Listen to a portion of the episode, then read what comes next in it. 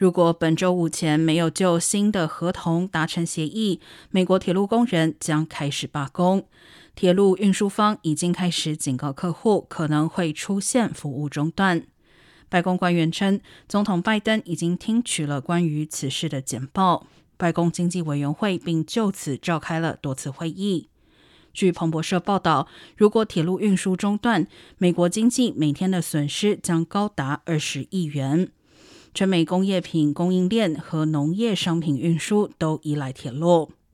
劳工部长沃尔什周日晚间也再次呼吁各方尽快达成协议，他已因此推迟了原定对爱尔兰的访问。